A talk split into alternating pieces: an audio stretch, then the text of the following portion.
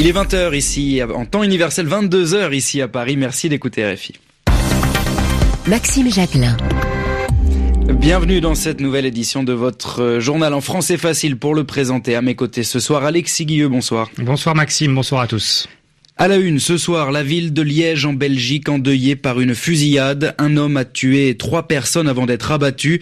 Pour la justice belge, il s'agit bien d'une attaque terroriste. On y revient dans un instant avec notre correspondant Pierre Benazé. La guerre commerciale entre les États-Unis et la Chine aura-t-elle finalement lieu? Washington surprend tout le monde en promettant des sanctions.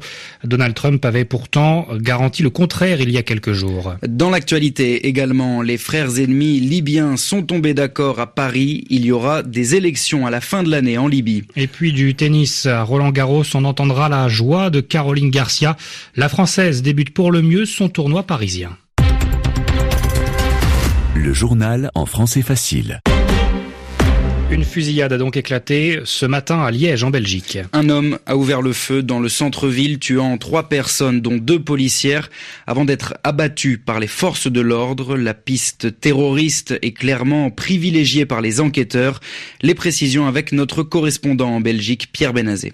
Il était 10h30 ce matin sur le boulevard d'Avroy, dans le centre de Liège, lorsque Benjamin Herman, un repris de justice de 31 ans, a suivi deux policières dans le centre de la ville et il s'est attaqué à elles à coups de couteau dans le dos. Une fois qu'elles ont été affaiblies et à terre, il a pris leurs armes de service. Chacune de ces armes contenait 17 munitions. Il a retourné ses armes contre les deux policières et elles sont décédées des suites de ses blessures par balle. Il a ensuite ouvert le feu sur un véhicule qui était là, par hasard arrêté au feu rouge. Le passager, 22 ans, euh, un jeune homme qui faisait des études d'instituteur est mort sur le coup. Euh, Benjamin Herman s'est ensuite réfugié dans une école toute proche. Là, il a pris euh, deux femmes de service en otage, dans l'intention apparemment de les utiliser comme bouclier humain. Il ne s'en est pas pris aux élèves, mais il a décidé de tenter une sortie et il a tiré sur les policiers qui faisaient le siège devant le centre scolaire.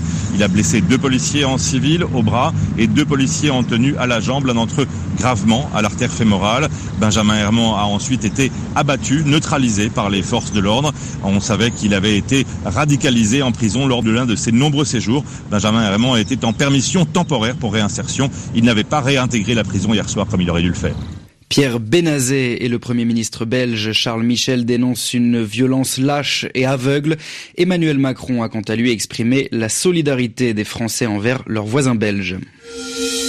Le journal en français facile. L'armée israélienne a bombardé ce mardi la bande de Gaza. Une offensive aérienne contre une trentaine de cibles militaires selon son porte-parole. Ces frappes répondent à des tirs nourris d'obus de mortier en direction du sud de l'État hébreu. Des tirs qui ont été revendiqués ce soir par le Hamas et le djihad islamique. Washington demande une réunion en urgence du Conseil de sécurité de l'ONU. Le président américain semble désormais disposé à rencontrer son homologue nord-coréen Donald Trump avait annoncé l'annulation du sommet la semaine dernière, mais les relations avec Pyongyang se sont améliorées, semble-t-il, car les préparatifs ont repris. Un haut responsable du régime nord-coréen est d'ailleurs en route pour les États-Unis. Il rencontrera à New York le chef de la diplomatie américaine Mike Pompeo. Autre dossier sur lequel Washington n'est pas très clair, celui des taxes commerciales. Les États-Unis annoncent en effet préparer des sanctions contre Pékin. Pourtant, il y a 15 jours, le secrétaire au Trésor avait annoncé que les menaces de représailles étaient suspendues. C'est donc un nouveau revirement de l'administration américaine. Correspondance à Washington, Anne Corpé. La trêve annoncée n'a été que de courte durée. Dix jours après l'annonce de la suspension de la guerre commerciale avec Pékin, la Maison-Blanche publie dans un communiqué le calendrier de la mise en place des sanctions prévues contre la Chine. Les États-Unis comptent donc bien imposer des taxes de 25% sur 50 milliards de dollars de biens chinois et la liste finale des importations concernées sera annoncée d'ici le 15 juin. Des restrictions sur les investissements chinois aux États-Unis sont aussi programmées. Elles seront précisées d'ici la fin du mois et appliquées peu après selon le communiqué. Pour lutter contre le vol de la propriété intellectuelle, les Américains entendent également et dans les mêmes délais imposer des contrôles plus sévères sur les exportations qui supposent un transfert de technologie vers la Chine. Enfin, le communiqué précise que les États-Unis vont poursuivre leur bataille contre la Chine devant l'Organisation mondiale du commerce. Ces menaces n'empêchent pas les négociations commerciales de continuer. Le secrétaire au commerce doit se rendre samedi prochain à Pékin avec un message clair. Le président américain ne se contentera pas de vagues promesses de réduction du déficit commercial. Anne Corpet, Washington, RFI. En septembre dernier, l'ouragan Maria faisait de nombreux dégâts et dévastait l'île américaine de Porto Rico. Et huit mois plus tard, une nouvelle étude de l'université d'Harvard vient complètement contredire le bilan officiel qui était de 64 morts. Selon les chercheurs, ce sont 4600 personnes qui ont perdu la vie dans la catastrophe et surtout dans les semaines qui ont suivi à cause notamment du manque de soins, d'eau et d'électricité. Paris était à la manœuvre aujourd'hui pour tenter de mettre fin au chaos en Libye. Il y aura des élections présidentielles et législatives le 10 décembre prochain. C'est en tout cas la promesse qu'ont fait les quatre principaux protagonistes de la crise libyenne, réunis ce mardi dans la capitale française autour d'Emmanuel Macron.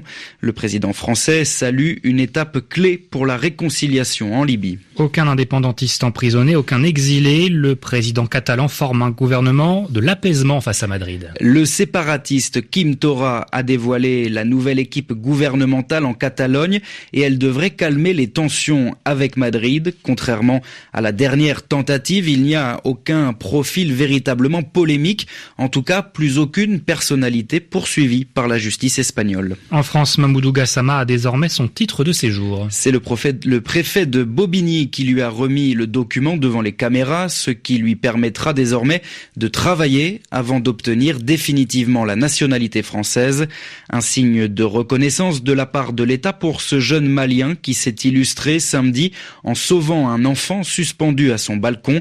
Mamoudou Gassama a également visité la caserne de Champéret à Paris où il effectuera dès le mois prochain un service civique. Il s'est entretenu avec le général Gallet de la brigade des sapeurs-pompiers de Paris.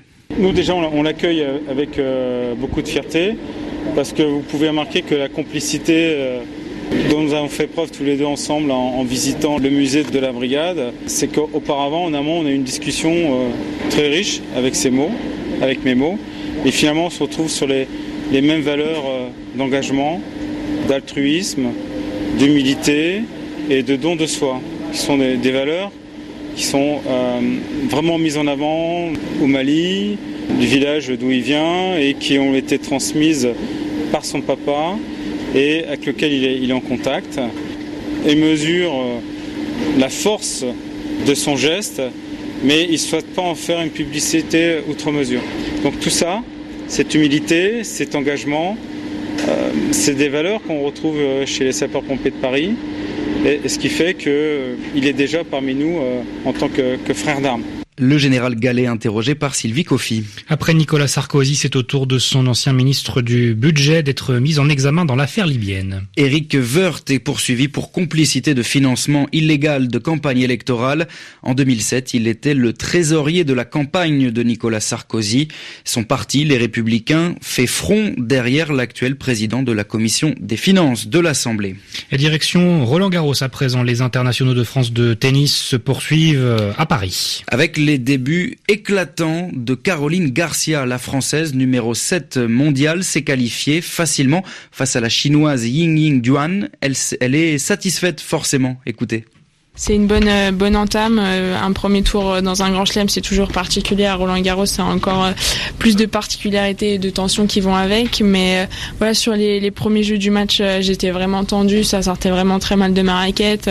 Je faisais des fautes un peu bêtes, mais voilà, j'ai réussi à, rester calme et, à essayer de trouver mon, mon chemin progressivement. Et mon adversaire m'a donné quelques points au moment important et j'ai essayé de capitaliser là-dessus pour pour progresser dans mon match et me sentir de mieux mais évidemment, euh, quand euh, tu gagnes un, match euh, avec un score sec, c'est c'est mieux, tu gardes plus d'énergie, etc. Donc j'ai plus de temps pour récupérer et préparer mon prochain match. Et puis il y a un bel engouement du, du public derrière moi, donc c'est toujours important et ça fait plaisir. Caroline Garcia au micro d'Olivier Pron. Et puis sachez que Raphaël Nadal s'est qualifié pour le deuxième tour face à l'Italien Bolelli. Il est 22h et bientôt 10 minutes ici à Paris. C'est la fin de ce journal en français facile. Merci à vous de l'avoir suivi. Merci Alexis. Merci Maxime. Bonne soirée.